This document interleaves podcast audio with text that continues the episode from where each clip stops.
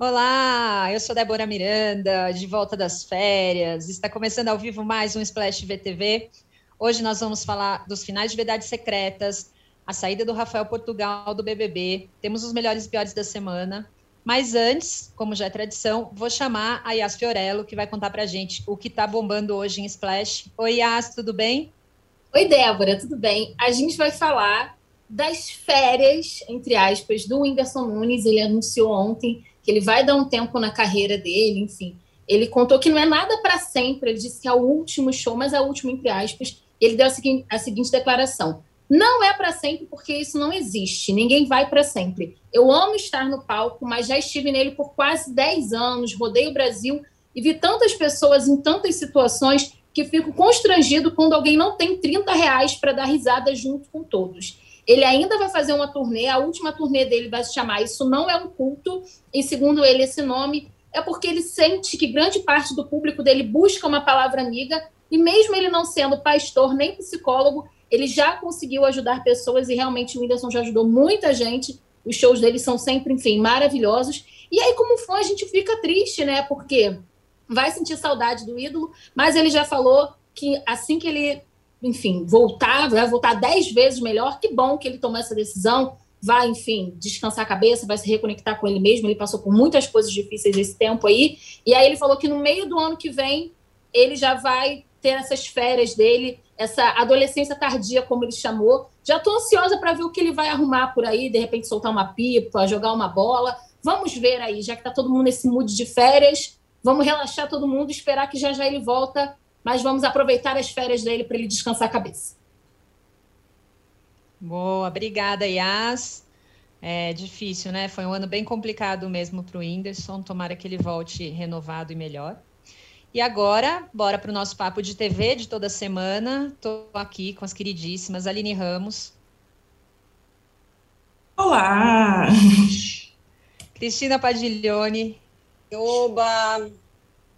E Marcele Carvalho. Oi, gente! Bom, se você está assistindo pelo YouTube, é, no canal de Splash, por favor, curtam o nosso vídeo. Se vocês estão ouvindo em alguma plataforma de podcast, Sigam a playlist de Splash para receber notificação sempre que houver um programa novo. Hoje nós vamos falar sobre os 70 anos de telenovelas, celebrados exatamente hoje, terça-feira, né, no dia em que a gente está falando aqui ao vivo.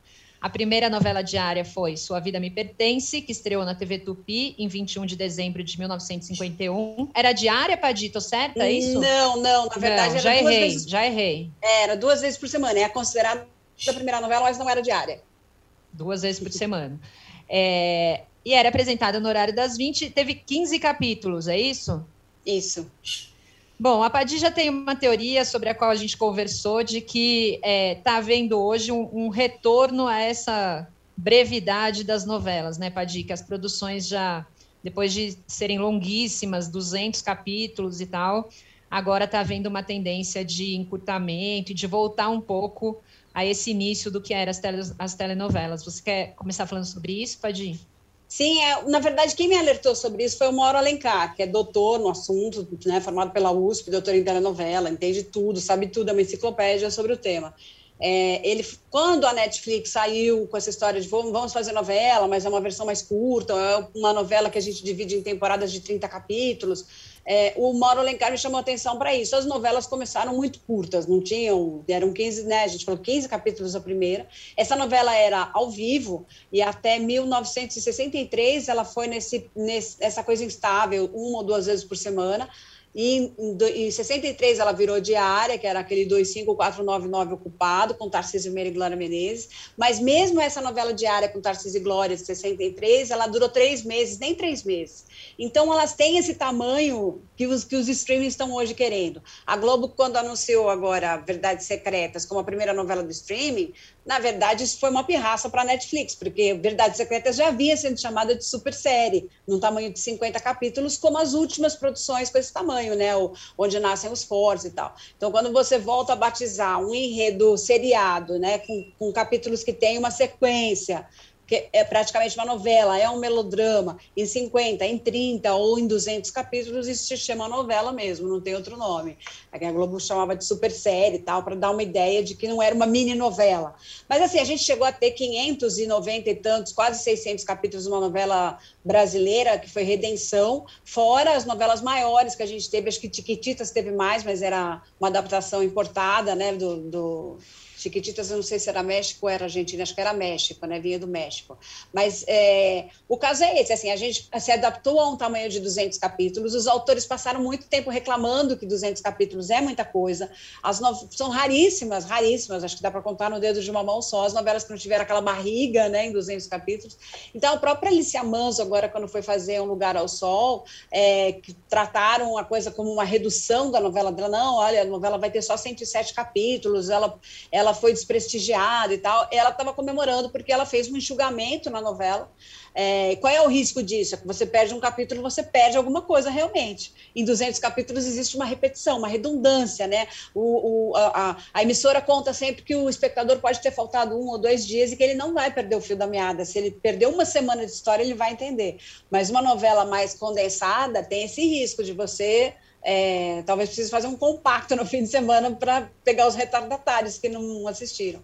Mas é isso, assim, eu acho que a novela num tamanho de 100 capítulos é um bom tamanho, né? Não é uma coisa curta, é muita coisa. São 100 horas de produção quase. É, então, 200 capítulos eu acho que nesse mundo de tantas telas ninguém aguenta mais. Assim, a não ser que seja um negócio no streaming com a sua opção de assistir aquilo ou não, como tem agora as novelas clássicas do Globoplay. Mas é isso, assim, acho que a gente está num modelo bom, é, só acho que a gente foi, já foi muito mais ousado em novela, né? A gente tem agora Um Lugar ao Sol que tem temas ótimos e boas reflexões, mas a tendência da emissora é sempre buscar uma comunicação mais reta com a massa, não fazer pensar muito, né? Jogar aquela, aquele texto mais mastigado. Então a gente está precisando resgatar um pouco o valor da novela como uma obra que faça as pessoas pensar, porque não adianta a gente também alcançar tanta gente e trazer mais do mesmo. É isso que eu penso. Muito bem. É, eu acho que, apesar de ter essa identificação com as novelas antigas, os motivos são diferentes, né? Claro. Antigamente, obviamente, tinha uma, uma, uma limitação grande ali de produção, como você falou no começo, era ao vivo e tudo mais. Agora, eu queria que a Aline falasse um pouquinho sobre isso. Se agora a percepção é mais de que as pessoas não, não querem mais mesmo assistir coisas tão longas. Os atores também, né? A Padir falou dos autores, mas os atores também costumavam reclamar muito, né? De, de ter que ficar é, ligados a produções tão longas, né? Muito tempo se dedicando ao mesmo trabalho, enfim. Aline, como que você percebe hoje, assim, em comparação com o que era? Você acha que as pessoas não têm mais disposição de assistir com o streaming, com tanta tela, com tanta coisa? É, 200 capítulos, 300, 400, enfim? Bom, eu, eu acredito que, na verdade, as pessoas podem sim assistir produções longas, mas é como você apresenta. Porque se a gente parar para ver, sei lá, uma série como Grey's Anatomy, que tem suas 17 temporadas, que as pessoas assistem, acompanham aquilo, né, que é um novelão, né, é, um, é uma série de fácil assimilação, nessa questão que a Paty estava falando de texto, de não ter que pensar muito, você vai indo muito ali pela emoção, as pessoas acompanham algo longo, até por anos, é um relacionamento a longo prazo. Fica um relacionamento e, sério com aquele programa. É, só que a forma em que é apresentada é diferente, né? Porque é isso, tem os esquemas das temporadas, os episódios, dá o tempo de você ter saudade, ah, beleza, agora esse período do ano eu vou assistir, é, nesse mês vou assistir essa nova temporada, enfim, tem uma relação diferente. Então, eu acho que é possível, sim, histórias longas é, terem público. A questão é, é, como você apresenta. Porque, fora isso, é, a gente cada vez mais tem sim, é, é, acho, acho que tem se tornado comum mesmo o comportamento de assistir coisas menores mesmo, o nível de concentração ser menor na frente da televisão, mesmo quando você está assistindo streaming. Né? É, é, atualmente parece até mais fácil você assistir um episódio de 50 minutos de uma série do que você assistir um filme até o final, de uma hora e meia. Porque a, a, as pessoas têm tido essa dificuldade. Isso. eu falo assim, ah, hoje não tô afim, vou assistir só essa série. Aí eu assisto cinco capítulos da série. Que, tipo, daria eh, três filmes. É, é, é, a questão desse corte, né? A, a, nossa cabeça, querendo ou não, tá, tá ficando, tá, tá, alterando mesmo a forma que a gente assimila. Então, eu acho que é muito possível. A questão é do formato, talvez, é, como você joga para o público, isso, é, a questão dessa virada, que é algo que a Alicia Manzo faz, da questão do. do ai, como é mesmo?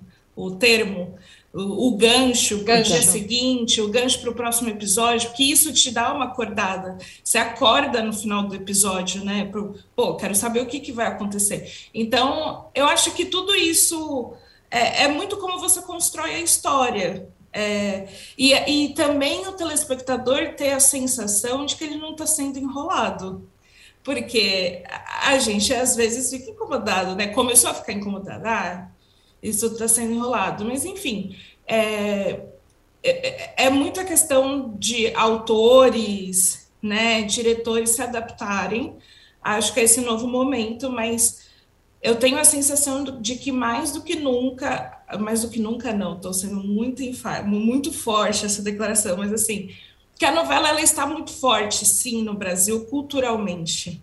A gente pode até falar de questão de audiência caindo, mas justamente por essa disseminação de, no streaming e de ter noção que muitas coisas, muitas séries que as pessoas acompanham no streaming são novelas. A gente só não dá esse nome, mas a estrutura narrativa, a, a sensação que as pessoas têm ao acompanhar são novelas. Então, a, e, e, e, ainda tem esse ponto, atingindo um público jovem, que as pessoas sempre colocam que ah, novela coisa, é, coisa de velho, por aí vai. Não, existe um público jovem muito atento. Então, é só, acho que, direcionar bem o olhar e, e recortar mais. Não, agora vamos lá. Vários pontos importantes que surgiram aqui, acho que da fala da Aline somada ao que a Padilha tinha falado. Primeiro, qual é a diferença de série e novela? Tem, tem um padrão? A Padir falou sobre o número de capítulos, a Aline falou um pouco sobre o formato. Ah, essa série é um novelão. Tem uma diferença? Vocês enxergam uma diferença? Porque senão, qual é a tendência? Vocês acham que a tendência é que a novela continue abraçando os temas que ela abraça, mas de repente seja cada vez mais apresentado num formato em série? Quer falar, é, Marcele? Mas eu acho que sim, eu acho que essa é uma pista sua, assim, mas eu, só para dizer que eu acho que a tendência é ter um, um, pisar um, botar um pé em cada canoa, assim. Mas você vê, o João Emanuel Carneiro tentou fazer um pouco isso no, na regra do jogo, é, não foi uma coisa que depois prevaleceu, que era colocar em cada capítulo tinha um nome, né, como se fosse um episódio de série. Mas eu acho que onde tem melodrama, tem novela, é basicamente isso.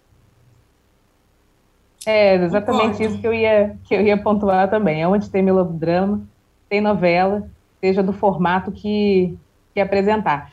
E uma coisa que eu achei interessante que a Aline falou, e que eu também é, noto isso, é que muito, há muito tempo a gente ouve né, que a novela vai acabar, e a novela vai acabar, esse gênero vai acabar, e não vai acabar. Sabe? É, pode acabar, é, pode, pode ser diferente, na verdade, o jeito que a gente consome. Né? Nesse, nesse mundo tão de, de coisas tão imediatista, é, tem, tem que otimizar o tempo. Então pode ser diferente a maneira como a gente consome, mas acabar, o gênero acabar, ele não vai acabar. E a gente vê muito disso, o interesse justamente dos streams em produzir novela, né? Seja num formato mais curto, seja de uma outra, de uma outra maneira que a gente acostumou a, a assistir, mas é é, o interesse né, dos streamings produzir, né?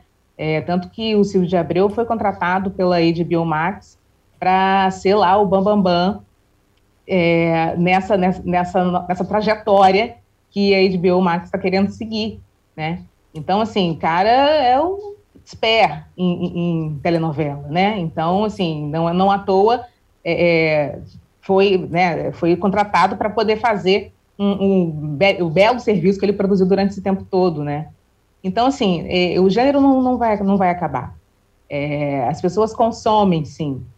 E, e tem esse público jovem que a, que a Aline muito bem pontuou, muito atento a isso, né? Então, eu acho que é, que é uma mistura de coisas, 70 anos que a gente celebra, né? A gente, então, noveleiras que somos, né?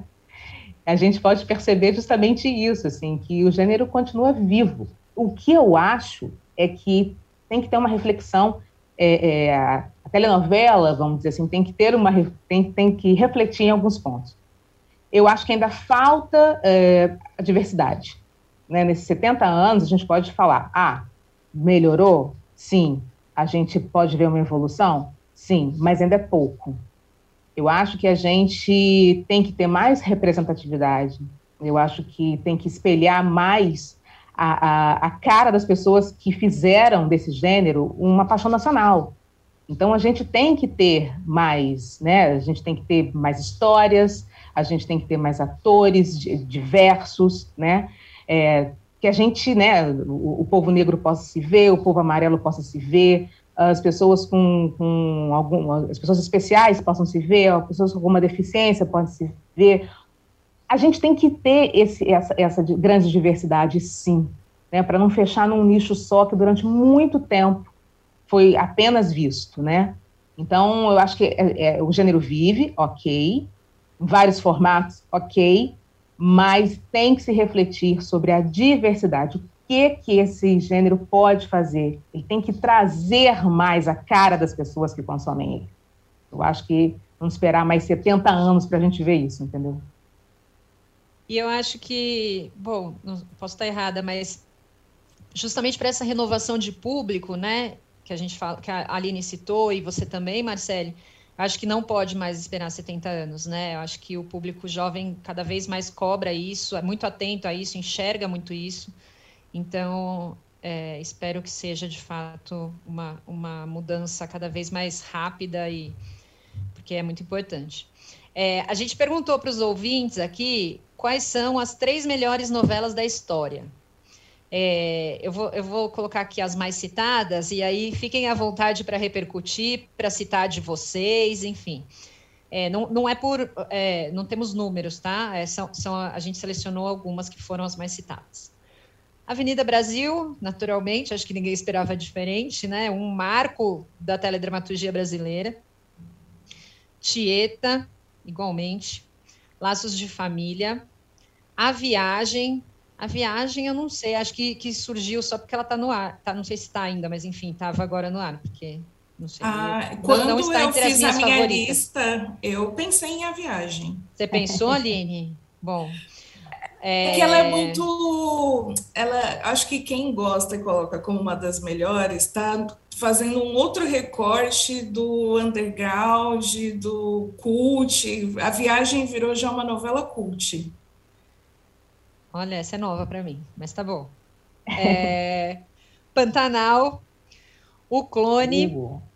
O Cravo e a Rosa, Vale Tudo e Mulheres de Areia. À vontade, quem quer começar? Padi, vai, que eu vi. Vou a Padi já tá nervosa. Não tem rock santeiro na lista. Pois é, não tem que, que eu acho? Acho que a gente também tem um público que está mais ligado à internet, que é um público jovem, são novelas recentes, que você citou aí. A Viagem não é tão recente, mas ela reprisa toda hora. E é uma novela para muito além dessa questão cult, é que a Aline está enxergando a viagem pela questão cult. Tem os memes do Alexandre, Guilherme Fontes, que são ótimos, é, eu amo, mas ela tem essa questão de, de temática é, espírita que sempre dá muito certo no folhetim, é uma coisa que não dá erro. Elizabeth Jean fez algumas novelas espíritas, Ivani Ribeiro fez outras, é, a viagem é da Ivani. A viagem, eu acho que tem elementos que vieram da radionovela, ela é, assim, ela é tão clássica que ela agrada várias gerações, e cada vez que você põe ela no ar no vivo, ela dá audiência. Mas eu nunca pensei nela como uma das melhores novelas, mas ela, ela tem esse poder de trazer um público em qualquer idade, em qualquer época. Agora, assim, eu, eu cito Rock Santeiro, que é redondíssima, que é baseada na peça do Dias Gomes, foi desenvolvida pelo Agnaldo Silva, mas assim, é, tem, um, tem uma condução ali de, sei lá se tem 200 capítulos ou quase isso, não me lembro, mas ela tem uma condução sem barriga, que é uma dessas raras novelas em que a gente falou que ela vai sem, e Vale Tudo, que é uma novela sem barriga também, e Vale Tudo tem essa preciosidade de ter agradado de ter trazido reflexão, de ter marcado um ponto forte nessa questão da honestidade no Brasil, que é tão cara para a gente, né? Então, é 89, 88, 89, já tinha ali uma novela norteada por essa questão, se vale a pena ser honesto no Brasil. É, e cito a Avenida Brasil também, porque eu acho que ela deixa um legado Pra, são as novelas, acho que realmente fortes, são essas que deixam uma referência para depois. É, não é que fosse uma novidade uma mocinha ser é, contestadora, como era o caso da Nina, mas ela, a Nina rompe ali com uma sequência de anos e anos de mocinhas muito chatas e muito é, passivas na sua, muito ingênuas, né? Então, para ser bom, a gente não precisa ser tão idiota, assim. Eu acho que ela trouxe essa percepção boa. Essas três novelas é, trazem reflexão, trazem pensamento, ampliam o repertório é, e têm uma audiência extraordinária, cada uma a seu tempo, dentro do contexto que elas foram apresentadas. Então, para mim, são as três top dos tops, assim, são Vale Tudo, Rock Santeiro e Avenida Brasil. Vai lá, gente. Ai, Marcele. Ah. Aline agora Bom, quer ser última. Vão falar aí que eu tô copi... Vão falar aí que eu vou copiar a Padilha, olha só, né? Mas a gente tem um pensamento muito parecido em relação a isso. Eu também senti falta de rock santeiro aí, nessa, nessa lista, que para mim também é um dos, dos grandes marcos da, da telenovela. É, só que eu, eu vou colocar mais uma. Posso botar mais uma? Pode, eu Pô, também acho que é muito difícil ser três colocar, Pode colocar Porque, todas assim, que você quiser. Na verdade, é, eu, eu não tiro nenhum mérito, obviamente, de Avenida Brasil. Nenhum, nenhum. Foi uma novela, né? Não precisa nem falar. Parou, realmente, parou, parou. Só que eu, eu colocaria também nessas aí a favorita de João Emanuel. Por quê? Não, não teve, assim, o mesmo, né, o mesmo boom que Avenida Brasil. Mas, para mim, eu acho que ela teve um ponto muito importante na, nessa trajetória da, da teledramaturgia. Foi essa subversão do que é mocinha e do que é a vilã. Durante, se não me engano, acho que 60 capítulos, ou até um pouquinho mais, se não me engano, a gente ficou nessa. Será que é a Flora? Não, agora é a Donatella. Não, não é a Donatella, não. E é a Flora. A gente ficou nessa, sem saber realmente quem era a vilã e quem era a mocinha. E eu achei isso de uma, de uma engenhosidade que o João Manuel é, provocou, que eu não tinha visto ainda. Sabe? Você passar tanto tempo sem saber de verdade quem é quem ali.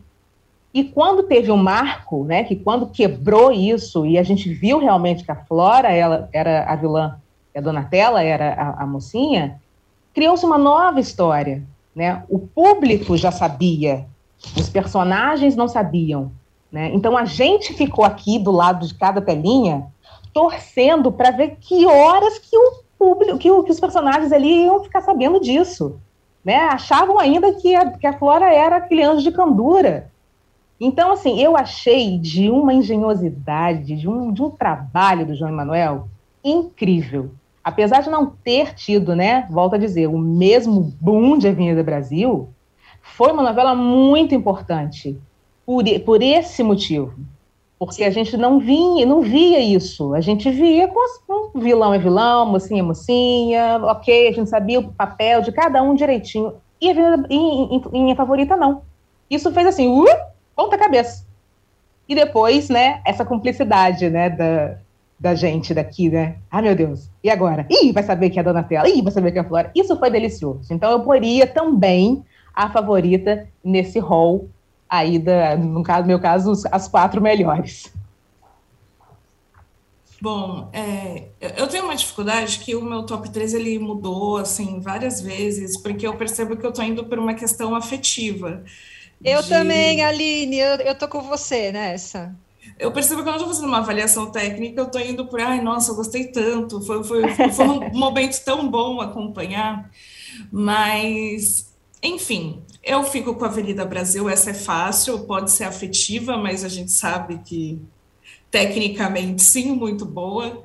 É, eu também vejo muito Cravo e a Rosa como é, uma novela que é uma novela tão divertida, tão leve e, e com uma história tão marcante que eu, eu e, e, e, que é um marco mesmo, acho que na, na cultura é, nacional. As pessoas têm essa lembrança o tempo todo da história, então eu acho que entra aí para mim, entre as melhores.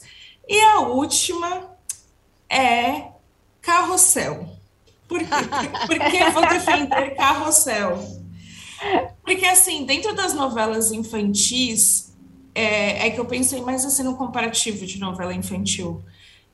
Quando você assistindo agora, né, sendo uma mulher adulta, é surpreendente o nível dos diálogos, é, a, a, a, história vai se complexificando, cada é, é, capítulo é uma coisa diferente, e aí tem, tem trama de redenção da, da, da vilã, que é a, a, Maria Joaquina, que é a Larissa Manuela, e, e, e ela consegue fazer esse arco narrativo muito bem. Enfim, tem várias coisas assim que eu acho surpreendente e que faz sentido é, Carrossel ser um caso de que não importa quantas vezes reprisar, vai ter audiência, porque eu acho que é sim uma novela muito bem feita. Eu tenho minhas críticas a algumas questões, como eles tratam, algumas questões sérias, por exemplo, racismo, é, mas em geral eu acho uma história muito boa e, e que explica, uma novela muito boa e que explica porque Larissa Manoela faz tanto sucesso, Maísa e por aí vai. Aline, eu concordo plenamente. Assim, eu não vi essa versão mais atual e brasileira, mas a versão original eu assistia muito e me sensibilizava muito. Acho que é uma novela que mexeu assim. E, enfim, e é, e é por isso que eu vou dizer que a minha lista, que tinha cinco, já está no 12 aqui, sei lá, porque é isso, conforme vocês vão falando, eu vou lembrando, e eu acho que a novela não vai acabar, né? É isso que a gente falou tanto, a novela não vai acabar, o público se renova, porque a gente a gente cresceu vendo novela, né? Fez parte da nossa vida, fez parte da nossa. Eu estava pensando e tem por exemplo, Top Model.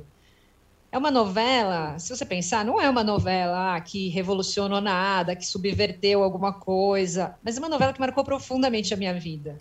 Eu era adolescente, eu queria ser filha do Gaspar e morar na praia, igual todo, sabe? É, é isso. E verdade, é assim que a novela. E é assim que a novela bate na gente, né? Hoje a é. gente olha e a gente pensa, poxa, quantas reflexões importantes tal novela me fez ter, né? Ou, ou, ou quantas realidades que eu não conhecia a novela me levou a conhecer. Mas, no fundo, a primeira sensação e o primeiro encontro que a gente tem com as novelas é esse encontro de, de se identificar, né? Ou, ou, de ter a ver com a sua vida, ou de ser uma vida que você gostaria, com a qual você sonha, enfim, é meio esse, esse encantamento, assim. Então, é, para mim, as duas novelas mais fortes, assim, para mim, que eu amo muito, são Vale Tudo e Rainha da Sucata, que ninguém citou aqui, mas eu amo Rainha da Sucata de paixão, eu já assisti milhões de vezes reprises, eu adoro. É, mas, por exemplo, Que Rei Sou Eu, que Rei Sou Eu era uma novela muito diferente, né? Muito, eu acho que hoje a gente entrou num formato. Novela das seis tem que ser assim, novela das sete tem que ser assim, novela das oito tem que ser assim. É, eu acho que antes, embora houvesse uma manutenção ali do, dos tipos de linguagem, né, e gênero, a gente via novelas mais diferentes, assim. Que Rei Sou Eu, Vamp, né? Poxa, são novelas totalmente diferentes que trazem, né, um tempo diferente, uma, né, é, personagens diferentes, histórias diferentes. Então, enfim, é, eu só queria destacar essas porque também eu acho que marcaram muito a, a, minha vida, assim, e eu amava acompanhar, eu achava muito original, muito, e eu acho que ajuda a nossa criatividade, né? A gente embarcar, viajar numa história é, ah, que não é uma história do dia a dia, né? Como a gente Lógico. às vezes está acostumado. Então, eu queria concordar muito com você, Débora, porque eu, eu acho que a questão afetiva pega também. É, desculpa, mas eu interrompi, só termina Não, eu, eu já, eu já tinha acabado, pode, pode falar.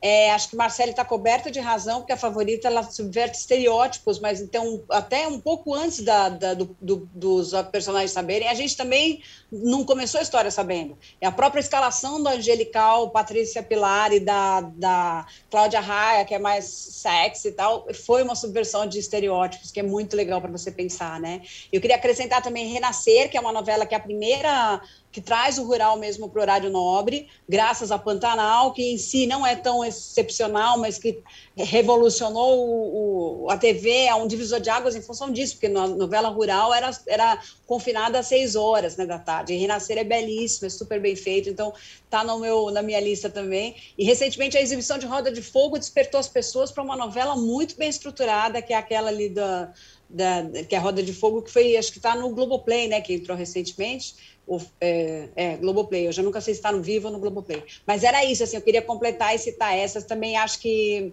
o é, que Rei Sou Eu merece ser mencionada como uma coisa que saiu da caixinha e trouxe elementos novos para a gente brincar. Boa. Antes da é, gente... Eu posso falar muito rapidinho também, muito rapidinho? Pode. Eu lembrei depois, é exatamente isso. De, eu ia falar sobre Pantanal também. Porque eu acho que saiu um pouco é, saiu um pouco, não, saiu totalmente do, do, do eixo Rio-São Paulo, levou uma novela completamente para gravações externas, né? Numa, numa época em que a gente só costumava a ouvir Pantanal ou no Globo Repórter, né? Ou então alguma coisa que aparecia no Fantástico.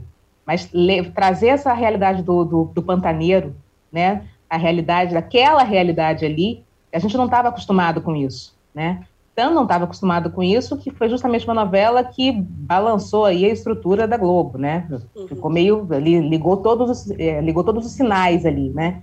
Então, Pantanal também queria deixar aí na minha listinha que, como você, Débora, está aumentando.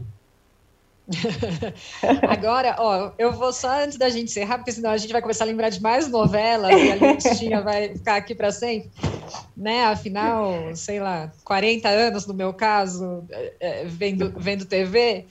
É, pessoal do chat aqui, ó. É, a Carol Cavalcante citou Tieta e a Gata Comeu. Ah, eu amava a Gata Comeu também, muito, gente. Muito. Nossa.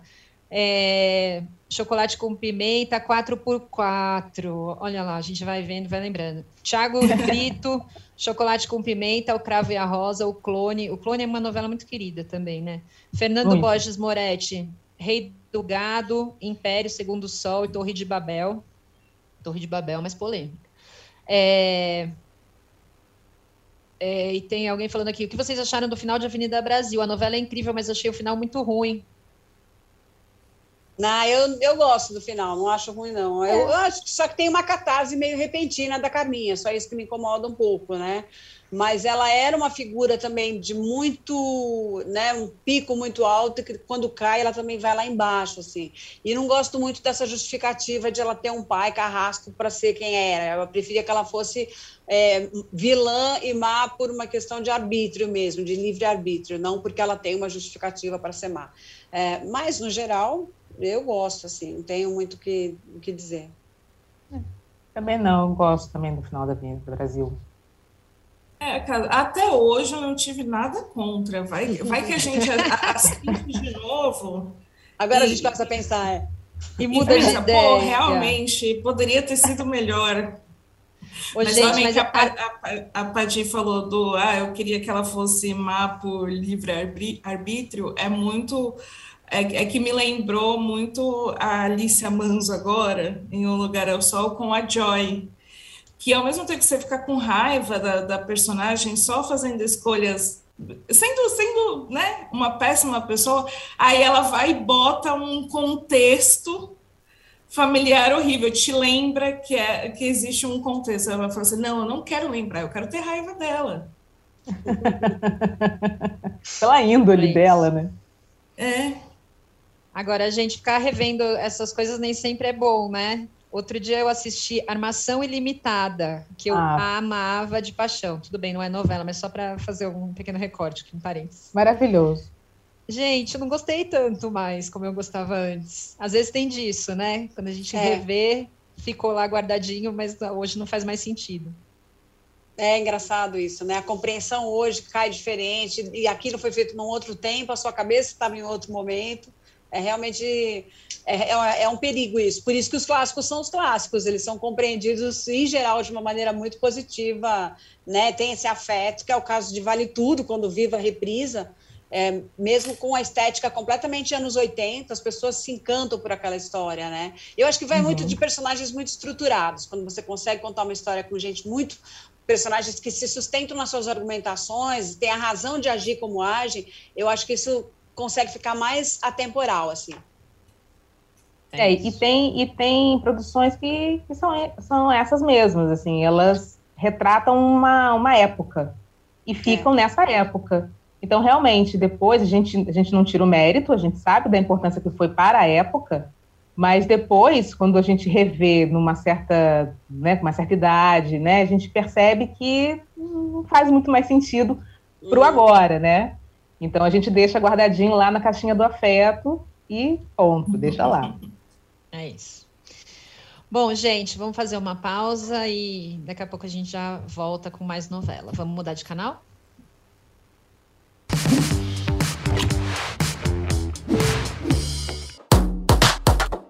De segunda a sexta-feira, uma hora da tarde, você já tem companhia pro almoço. Chico Barney, Zeca Camargo, Ju Nogueira e nossos videocolunistas te esperam no Splash Show para falar de celebs, fofocas, cinema, TV e tudo que tá bombando na internet. Toda segunda, às sete horas da noite, Nayara Azevedo recebe convidados na Fazenda para bater papo, cozinhar e, claro, encarar uns perrengues no pé na bota.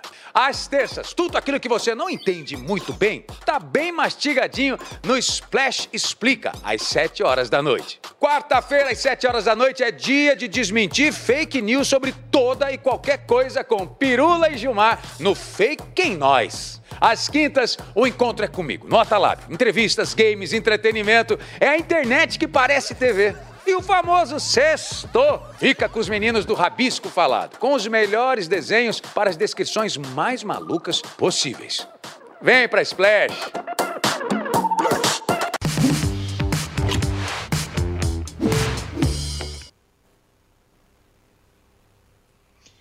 Bom, de volta, eu vou subverter um pouquinho a ordem hoje do programa, porque a gente recebeu algumas perguntas que também são sobre novela, então vou trazer já para a gente emendar nesse papo e depois a gente já muda.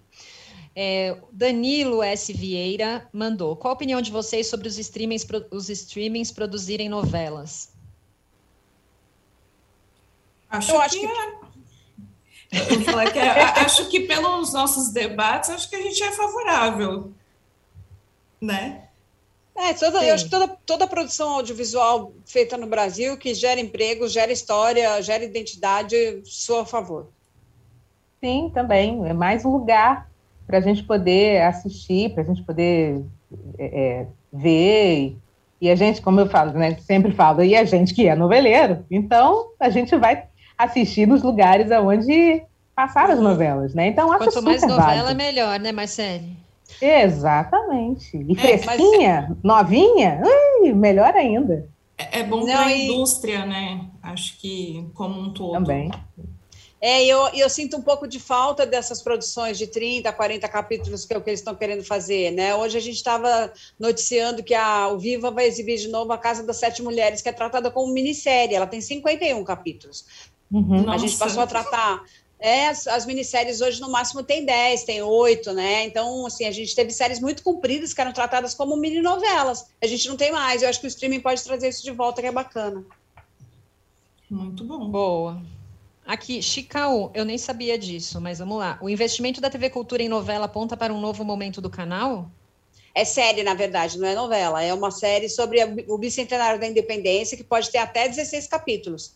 Quase uma novela do streaming. Mas é uma série, não é e, é, e é fechadinha nesse argumento. Aí é uma visão um avesso do, do bicentenário da independência que vai ser feita pelo Luiz Fernando Carvalho, que é o diretor de Renascer, aliás, e de, e de do Rei do Gado, Velho Chico, Pedacinho de Chão, fez do Benedito, fez quase todas lá. Mas é isso, eu também estou ansiosa por essa produção aí, mas não é exatamente uma novela. Se bem que a independência do Brasil dá uma novela, né? Tem, como vocês falaram que precisava para ter uma para ser novela? Melodrama. Melodrama. Então... É, tanto que foi no, no a gente está agora nos tempos do imperador, que é uma, é uma. A gente estava falando disso ontem, né? Se não tinha nenhum spin-off. Nos tempos do imperador é um spin-off do Novo Mundo. É verdade. É, mas que é a chegada do, da família real ainda. Eles podem fazer uma terceira depois, que é desdobrar para isso. Aliás, o Mu Pedreira está perguntando por que nos tempos do imperador deu errado? Ai, pelo. Eu acho que é um pouco pela falta de carisma do personagem de Celton Mello, Celton Mello do Dom Pedro. Porque é difícil gostar do Dom Pedro, e aí quando você não consegue gostar do protagonista, é um pouco difícil acompanhar. Não sei se vocês gostam do, do Dom Pedro. acho que o problema não é o Celton, assim, mas é. As pessoas têm um fascínio por esse personagem do Pedro II, mas sabem muito menos do que do Pedro I. O Pedro I teve vários intérpretes, né? Agora no, uhum. no, na série do Luiz Fernando vai ser o Daniel de Oliveira, o Dom Pedro I. Mas o Pedro II a gente tem uma referência menor, fala-se menos sobre ele e tal. Então acho que ela era um um risco que esse spin-off fosse um pouco menos cativante que o primeiro. Mas eu acho que tem muito a ver com gravar a novela com antecedência, ela tropeçou ali naquelas questões é, de referência de, de, sobre os negros no começo, é, foi apontada uma questão racista ali que estava fora de época, então, e ela foi feita sem esse, né, o, o Ney Lopes entrou só na metade da novela, tem um descompasso ali, por mais que a gente esteja falando de uma história né, de, de 200 anos atrás, tem um descompasso entre o, o tempo da produção e a recepção da gente, assim, elas não tiveram chance de se, de se moldar a uma receptividade que saiu, não é que o público entendeu errado, mas saiu da tela de uma maneira errada, né? É, eu Sim, acho também. Mas eu, eu, eu, só ia colocar que eu não acho que a atuação do Celton Mello é a construção do personagem que é muito triste. Ele, é, uhum. é, ele é muito deprimido, ele e é aí é você baixo. liga Sim. a TV e vê um, um personagem, um, o protagonista tá triste o tempo todo, né? É, acho que afasta. Não, é, isso concordo plenamente com você, Aline. E uma outra coisa também que eu acho é que não tem como é, o público não, faz, não fazer uma, uma comparação, por, por, menor que seja, com o Novo Mundo. O Novo Mundo era uma novela muito ágil, né? Essa coisa da capa espada e, e, e briga para cá e briga para lá. Era, era uma coisa muito diferente. O, o ritmo era bem diferente do que uh, nos tempos do Imperador, que eu acho uma novela muito lenta. Então, eu acho que isso também vai cansando um pouco. E essa construção realmente do, do Dom Pedro II é um Dom Pedro II muito heróico.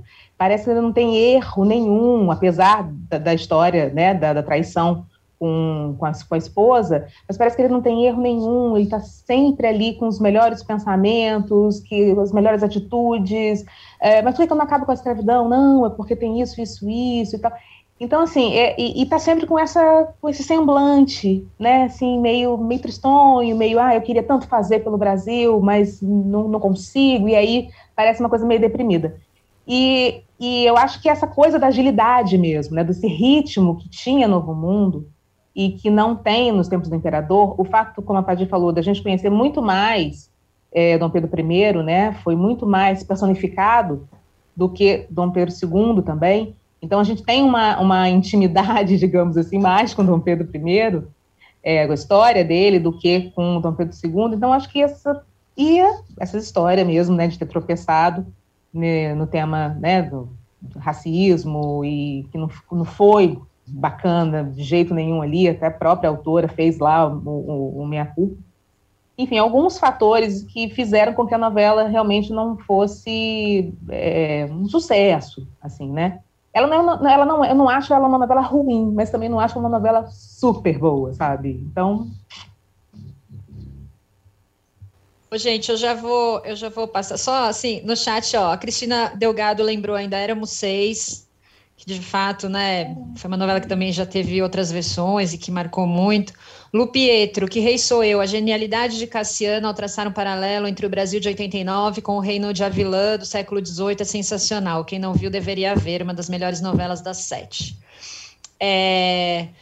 Bom, gente, quem está assistindo, por favor, curta o nosso vídeo.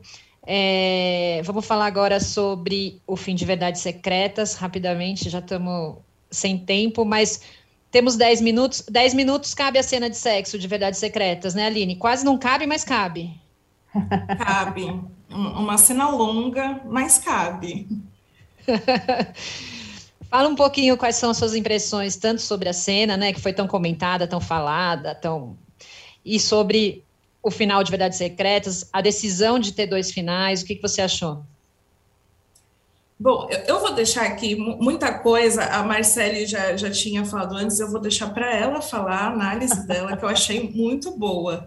É, mas a, a, minha questão sobre os dois finais, em primeiro lugar, não faz o mínimo sentido, é, porque se o, o propósito é que exista uma terceira temporada, como que você apresenta dois finais, né, para o telespectador, assim, ah, beleza, você vai ver dois finais, um deles será escolhido e não, não faz sentido, você não está construindo essa história de maneira linear, ela está sendo um pouco jogada, então parece que tanto faz. Então, acho que não faz sentido. Para mim, não faz sentido ter dois finais. Isso daí parece capricho de quem, ai, nossa, olha como nós somos incríveis, vamos colocar dois finais. Ninguém nunca fez isso antes. Até faria sentido se fosse a última temporada de fato, mas não é a última temporada, a gente sabe que não é. E, e aí, essa reviravolta da Angel com a, com a Giovanna acho que é um, uma das coisas assim mais bizarras no sentido de ser surpreendente, é um, realmente um plot twist que a gente não, não conseguia esperar é, que, que poderia acontecer. Então, talvez, né, no sentido do plot twist foi bem feito. Ah, nossa, olha só, te apresentei aqui algo que vocês não, não, não cogitavam. Mas ao mesmo tempo é meio estranho, parece uma fanfic feita por uma adolescente que do nada quer enfiar um, um casal lésbico só por enfiar. Não tem um desenvolvimento dessas personagens é, como mulheres que se relacionam com mulheres, apesar da, da cena de sexo entre elas estar sendo muito elogiada, por incrível que pareça. Verdades Secretas, que já foi muito criticada pelas cenas de sexo, agora está sendo elogiada pela cena de sexo entre a Giovanna e a Angel, justamente porque é, a, a, visão de quem consome muito conteúdo que tem cenas de sexo entre mulheres é de que é uma cena bem feita, e é uma cena longa, não existe nenhuma luz escura, assim, aquela coisa de vamos tentar esconder, ah, tá acontecendo, mas vamos tentar aqui deixar no, no, no escuro para as pessoas não acompanharem tanto. Então é isso, assim, é, parece que o objetivo de Verdades Secretas 2 era chocar e conseguiram. Marcele, você quer é. opinar? É. Eu, só, eu só quero rapidamente, eu não, não, não vou gastar tanto tempo só para falar sobre isso, mas é, eu acho que o que fica é meio assim: o autor pode escrever o que ele quiser? Pode, mas precisa ser crível para grande parte das pessoas, né? Então, acho que para mim esse foi o maior problema, assim. Mas, Marcele, vamos lá, você que achou que era uma continuação que jamais deveria ter existido. Exatamente, assim, eu, desde o primeiro capítulo, quando eu vi o primeiro capítulo, eu fiquei preocupada. Eu falei, hum, tomara que isso melhore. E eu não acho que melhorou, não. Sabe, eu acho que foi realmente só ladeira baixa. Eu fiquei procurando histórias, história, eu fiquei procurando diálogos. Agora, então, que a gente tem um lugar ao sol, que a gente baba nos diálogos, bem construídos, né, bem cuidados, eu fiquei procurando isso e eu não encontrei nenhum, em nenhum momento. Eu só encontrei cenas né, de, de sexo e de uma forma, muitas das vezes, gratuita. Entendeu? Tipo, caiu o sabonete no chão, ai, pronto, teve uma cena. Vou pegar um leite, ai, teve uma outra cena, sabe? Então, assim, você fica, gente, mas por que tanto, tanto, tanto isso, né? E esse final, esse final mostrou para mim o que foi a novela inteira, sabe? Um, um, um grande erro. Porque, assim, você ter né, é, é, essa reviravolta no penúltimo capítulo, né? De repente a Giovanna se descobriu apaixonada pela, pela Índia. Então quer dizer que tudo que ela fez durante os 48 capítulos, de querer prender, de querer, né, esfolar viva e tem que pagar, que não sei o que, foi tudo porque é um amor recalcado ali guardado?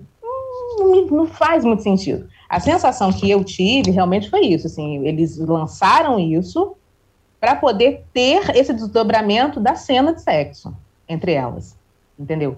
Que não, não questiona que se, né, se foi legal, se não foi, então não questiona, acho que foi super bem feita, mas o que me deu, me deu uma irritação, vamos dizer assim, como telespectadora, foi isso. Uma forma meio, soou para mim uma forma meio forçada, entendeu? Vamos lançar isso para ter essa cena.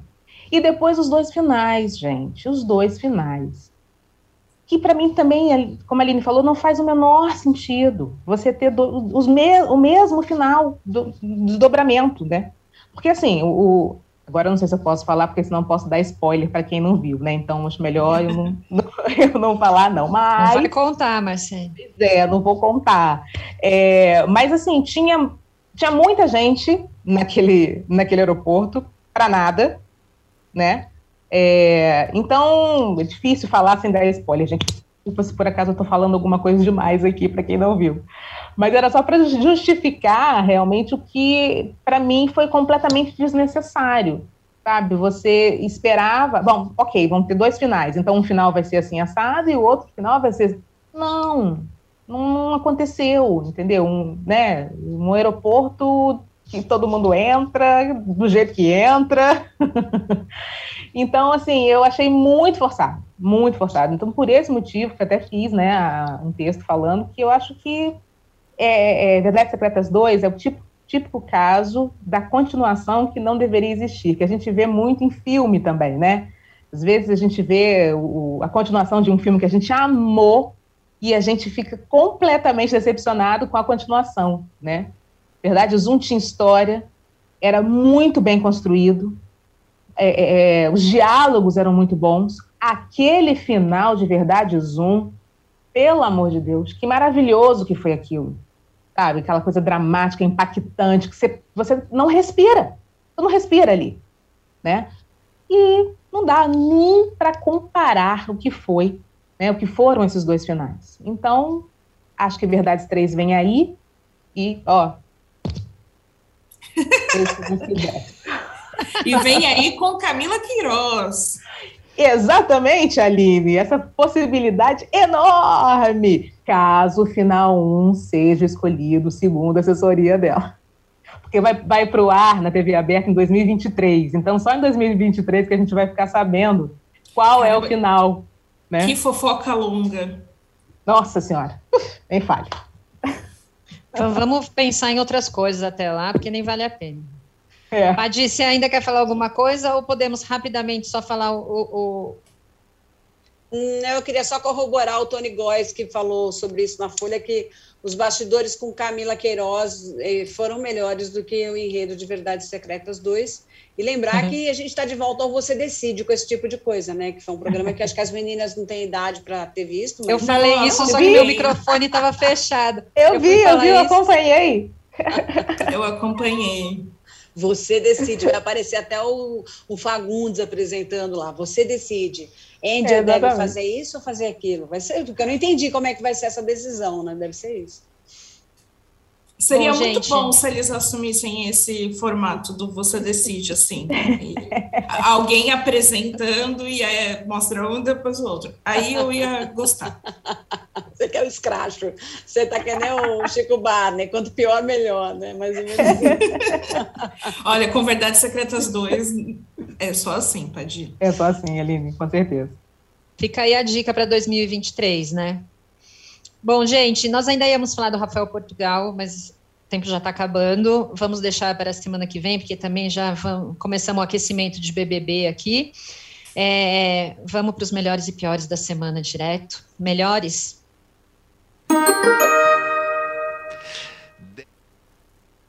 Aline. Meu melhor é, foi a Glória Groove de Marília Mendonça no Show dos Famosos. Acho que foi. Ah, foi um acontecimento muito legal na televisão, foi muito bonito, assim. É, a gente já viu várias homenagens sendo feitas, mas acho que é isso, foi inesperado, ficou parecendo muito a Marília. Acho que pegou todo mundo, pegou naquele lugarzinho assim, emocional, de caramba, poxa vida, achei bonito. É, é, é legal ter esses momentos na televisão. Boa. Padir. Gente, eu não tenho melhores momentos essa semana, vou ter que passar, porque eu não, não tenho nada que eu diga assim, nossa, que incrível. Acho que nada eu... te encantou, Padir, essa semana? Não, não, não, vou passar.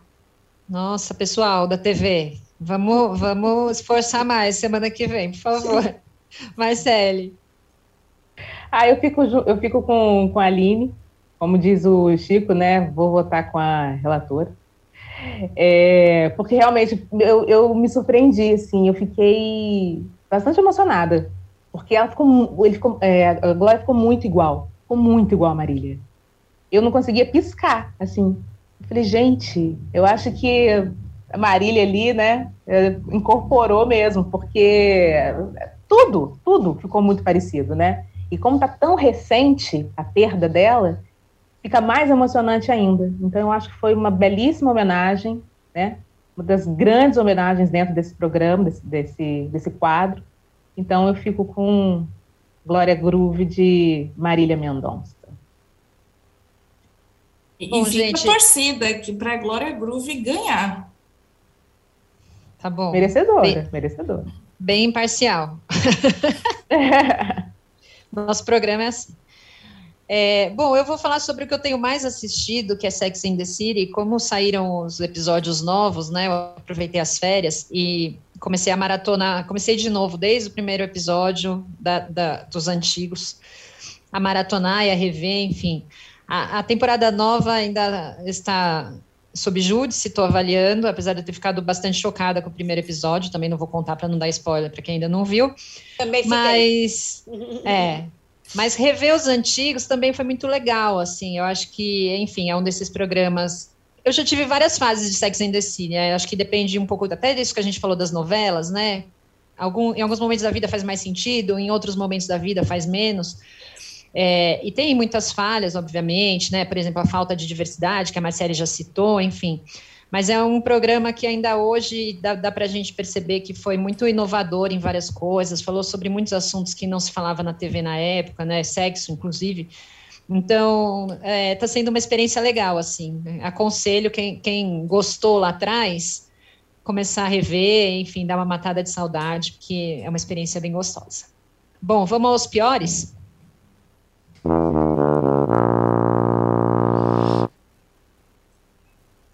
Aline. Meu pior é a saída do Rafael Portugal do BBB. É, novamente esse esquema aí de confusão de contrato com a Globo. É, essa história já está ficando estranha. O pessoal fica sempre do lado da Globo nessas negociações, mas estou achando estranho que o, o Rafael Portugal deu a sua versão de que ele saiu, não foi porque ele fez exigências é, surreais, na verdade, foi que a Globo estava exigindo que é, exclusividade dele. E até então isso não faria sentido para um profissional com o perfil dele, enfim. E isso nunca tinha sido cobrado antes. Ok. É, e aí, eu acho que de modo geral, acho muito triste. É um quadro que era muito querido. Ele fazia um quadro que era muito querido no BBB é, vai fazer diferença, vai parecer daquela aquele tom de que está começando de novo o BBB, com um novo apresentador, novos humoristas e por aí vai.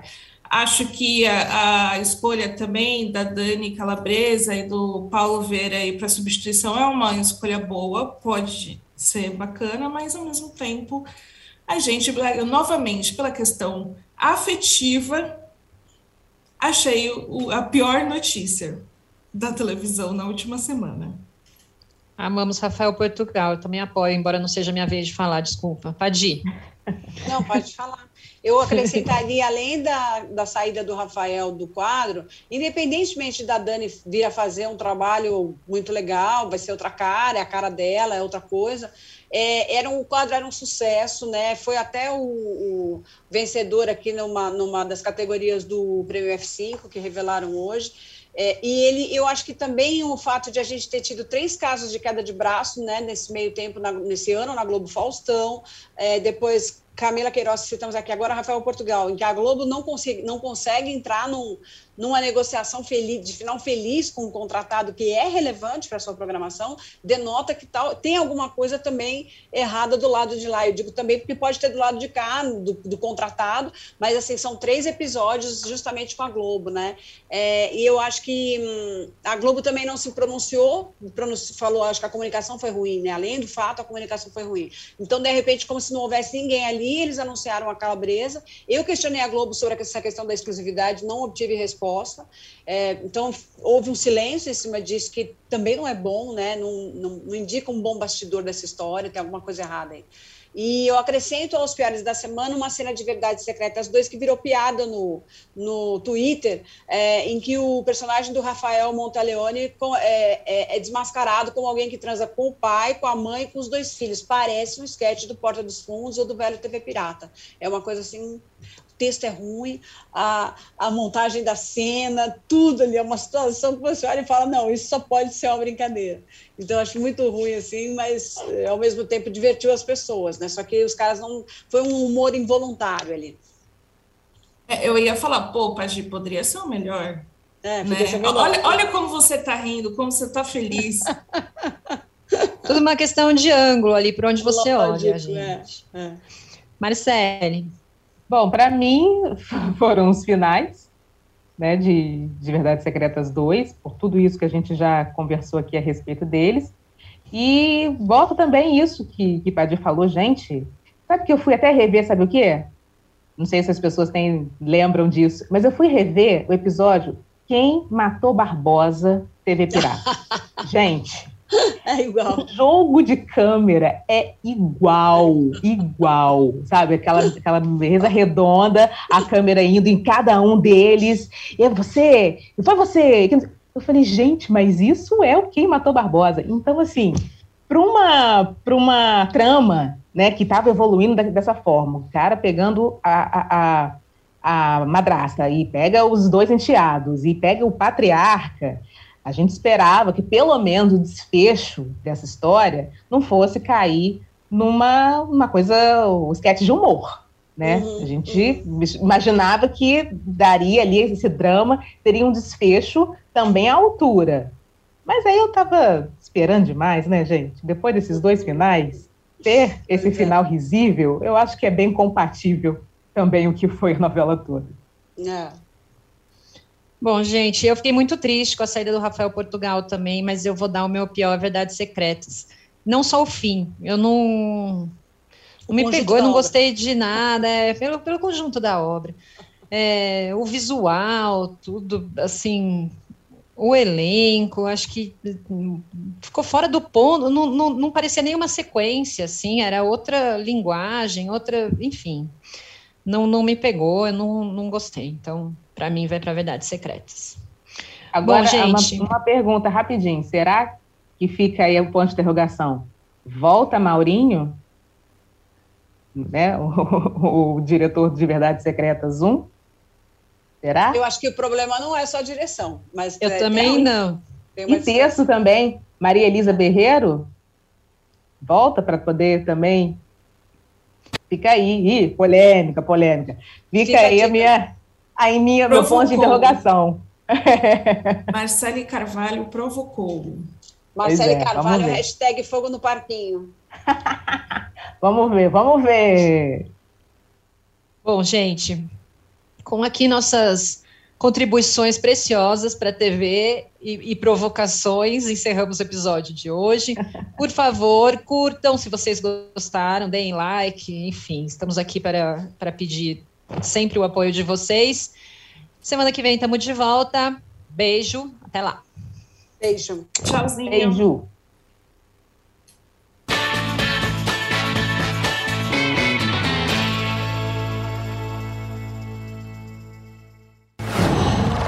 Qual?